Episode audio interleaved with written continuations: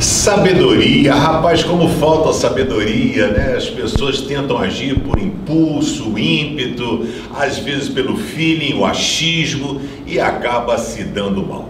O livro de Eclesiastes é muito interessante porque ele utiliza a sabedoria como se fosse um profeta, né? E ela vai discorrendo ali durante um certo momento, basicamente o livro inteiro, né? Falando sobre vaidade, debaixo do sol, o cuidado, e ele trabalha muito essa questão do tempo.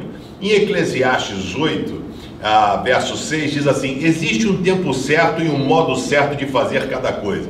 Mas o nosso grande problema é que não sabemos o que vai acontecer amanhã e não há ninguém que possa nos contar. Não há quem domine o vento e assim vai. E aí ele fala no versículo acima: a pessoa que tem sabedoria sabe como e quando agir. É por isso que a Bíblia diz que sabedoria é algo que Deus dá graciosamente. Você tem feito uso da sabedoria nas suas decisões? Feito uso do seu feeling, do seu faro?